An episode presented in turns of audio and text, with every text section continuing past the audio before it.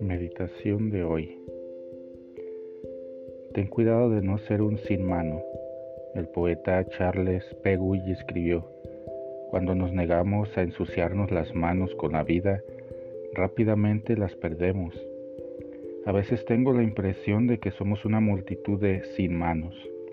Usamos más nuestros dedos para la tecnología que nuestras manos para la vida cotidiana. La felicidad que tanto soñamos, tanto anhelamos, no es algo impulsado por el absurdo mágico, pero si nos paramos a pensar, tiene que ver con nuestras manos, tiene que ver con dónde las colocamos todos los días. Es cierto que hay momentos que nos cortan las manos, hay experiencias desastrosas, pero también es cierto que nos olvidamos de poner nuestras manos en la vida, de ayudar a los cercanos, de hacer lo que está más cerca de nuestras manos, ordenar, lavar, barrer, coser, cocinar. Hay mucho más allá del dedo que señala, el puño cerrado o el dedo medio.